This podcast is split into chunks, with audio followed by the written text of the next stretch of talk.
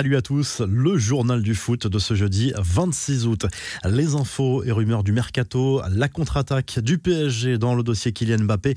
Le club parisien est furieux contre le club merengue à qui il reproche d'avoir fait une offre en sachant très bien que celle-ci allait être refusée. C'est la version en tout cas de Leonardo à propos de cette proposition de 160 millions d'euros. Le directeur sportif du PSG assure que l'objectif a toujours été de prolonger l'international français et tacle l'attitude du Real qui aurait selon lui contacté directement le joueur. La dernière offre du PSG au clan Mbappé portait sur un salaire de 25 millions par an jusqu'en 2026. Concernant les envies de départ de Kylian Mbappé, plus de doute possible, il veut rejoindre le Real Madrid dès cet été. Le PSG ne le retiendra pas en cas d'offre XXL au-dessus de 200 millions d'euros selon les différents échos en France ou en Espagne. Une nouvelle offre est actuellement en préparation de la part du Real Madrid, mais le temps presse puisque le mercato sera terminé mardi soir. Selon El Confidencial, Mbappé est en désaccord avec son père à propos de son avenir. Wilfried Mbappé voulait que son fils prolonge au PSG et accepte la proposition de ses dirigeants, mais il n'en sera rien sauf énorme rebondissement. L'international français a fait son choix. D'après Leonardo, il n'y a pas de plan B pour le remplacer, mais les dirigeants parisiens y pensent forcément. La solution se trouve peut-être en Bundesliga. Erling Haaland est une option crédible, mais le Borussia Dortmund a toujours dit qu'il n'était pas vendeur cet été. Le PSG, qui en cas de transfert de Mbappé, pourrait réinvestir l'argent sur Pogba ou encore Kamavinga. Harry Kane, lui, ne rejoindra pas Manchester City cet été. L'international anglais a confirmé qu'il restait chez les Spurs, mais aurait l'intention de renégocier son salaire. Selon le Times, Kane souhaiterait toucher plus de 460 000 euros par semaine, ce qui en ferait l'un des joueurs les mieux payés de Première Ligue.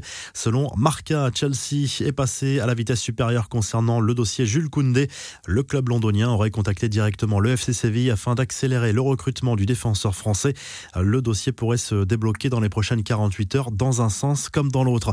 Enfin, Jean-Michel Aulas a fait un point sur le mercato lyonnais. Le président de l'OL a notamment expliqué que la piste menant au gardien de l'Ajax, André Onana, n'était pas enterrée et que son club travaillait bel et bien sur le transfert de l'attaquant iranien Sardar Azmoun. Au sujet des départs potentiels, il n'y a rien de concret pour Oussem Aouar. Les infos, en bref, le tirage au sort de la phase de groupe de la Ligue des Champions, c'est ce jeudi à partir de 18h. Le PSG sera dans le chapeau 2. Lille dans le chapeau 1 grâce à son titre de champion de France.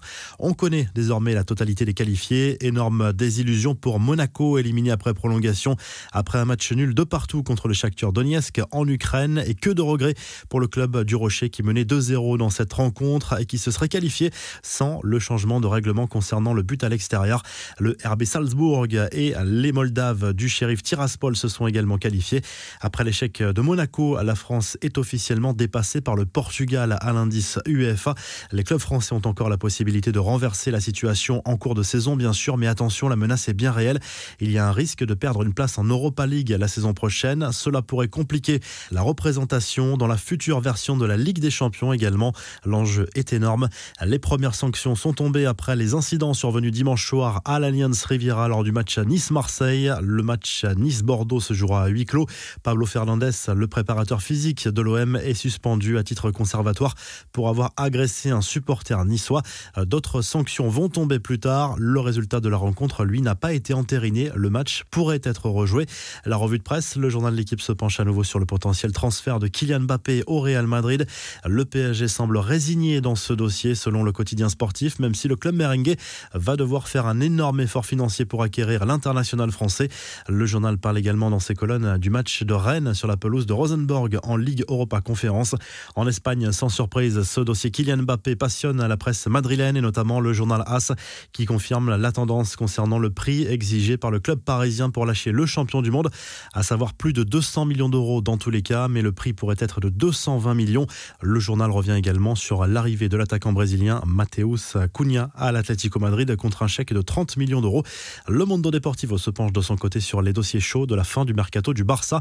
Samuel Umtiti, annoncé partant tout l'été, va finalement rester pour Ousmane Dembélé. On se rapproche d'un accord pour une prolongation de contrat. Pjanic, lui, veut toujours partir. En Angleterre, le Daily Star Sport met en une la décision d'Harry Kane de rester à Tottenham, mais parle également euh, du projet de carrière de Pep Guardiola qui annonce vouloir quitter les Citizens à l'issue de son contrat en 2023 avant de prendre en main, pourquoi pas, une sélection nationale. Enfin, en Italie, on parle beaucoup de l'avenir de Cristiano Ronaldo depuis quelques jours. La tendance d'un départ à Manchester City est toujours d'actualité, mais la Juve réclame bel et bien une indemnité de de transfert. La vieille dame qui pense à l'international belge Witzel au milieu de terrain. Très belle journée et à très vite pour un nouveau journal du foot.